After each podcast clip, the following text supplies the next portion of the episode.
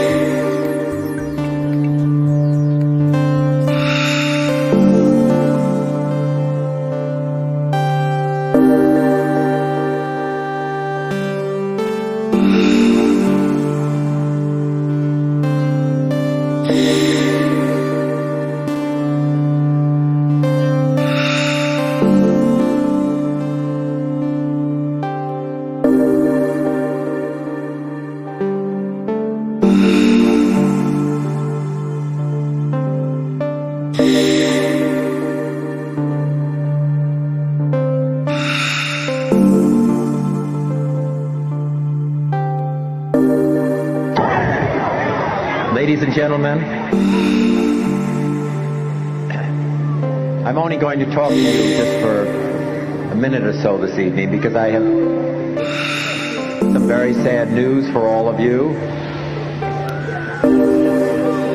Could you